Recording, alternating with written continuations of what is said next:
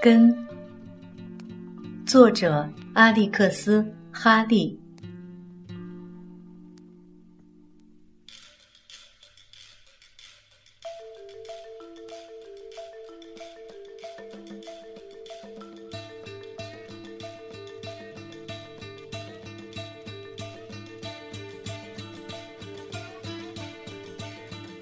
第三章。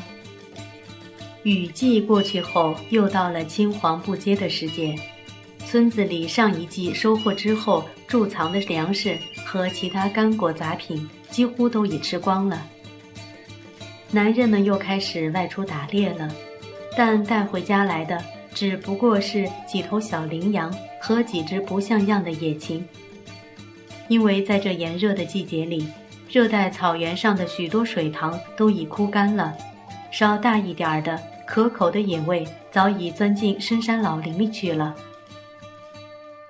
而此时也正是朱福瑞村的村民们为了获得新丰收而需要全力以赴种庄稼的时候。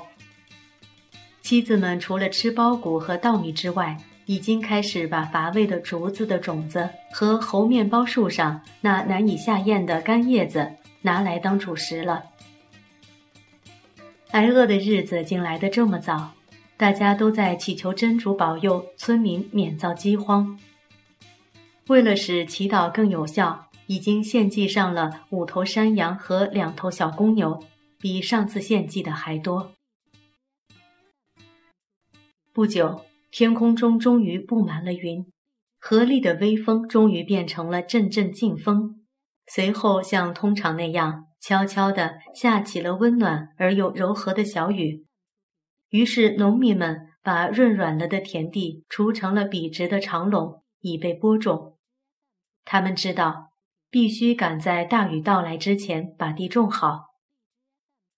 女人们在以后的几个早晨里，吃过早饭，不再划船去他们的水田里了。而是穿上用象征生命活力的大片大片鲜嫩的叶子做成的传统服装，出发到那些男人犁成垄沟的地里。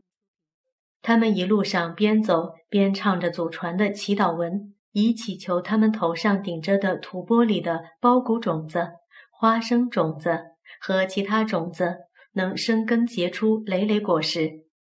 因而，当女人们的身影还未出现之时，一阵阵高低起伏的歌声已先听到了。他们排成一行，光着脚齐步前进，走到每个农民的那块地里，都唱三遍歌，然后才散开去。接下来，女人们便各自走到一个农民的背后，跟着他沿着一行行土垄前进。男人们每向前迈出几英寸。便用大脚趾在泥土里挖一个坑，后面的女人便在坑里撒一颗种子，然后再用自己的大脚趾拨土把种子盖上。女人们比男人更辛苦，因为她们不仅要做丈夫的帮手，而且还要照料水稻田和他们那在自家厨房附近开垦的菜园子。当冰沙在种葱头。山药、葫芦、木薯和苦番茄的时候，小昆达便在几位老奶奶的照看下嬉戏玩耍。全村所有属于第一班级的年龄不满五岁的小孩，都归这几位老奶奶照看。这些孩子们不管男的女的，都像幼小动物一样，光着身子四处又蹦又跳，其中有的才刚刚开始牙牙学语。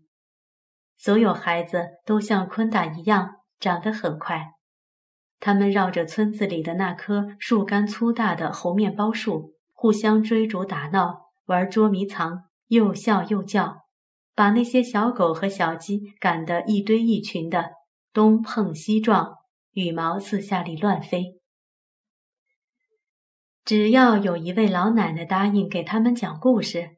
所有的孩子便会立刻争先恐后地坐下来，静静地一声不响地听，连那些像昆达那样幼小的孩子也一样。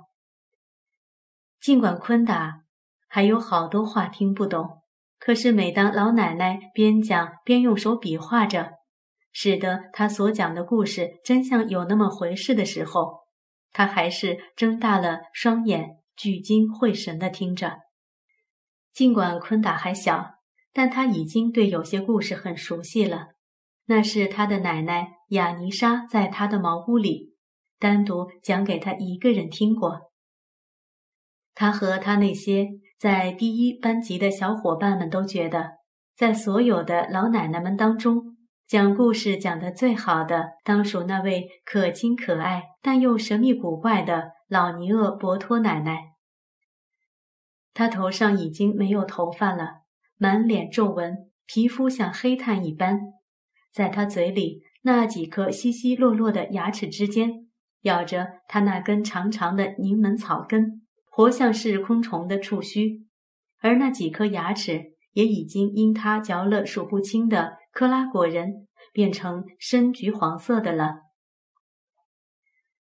老尼奥伯托会坐在他的矮凳上，嘟嘟囔囔的讲个没完。虽然他脾气暴躁，但孩子们都晓得他是把他们当自己的孩子一样爱护的。他自己也曾亲口说过。他们都是他的孩子。当孩子们围坐在他周围的时候，老尼奥伯托就会粗声粗气地说：“来，我给你们讲一个故事，请快讲吧！”孩子们异口同声的大声嚷道。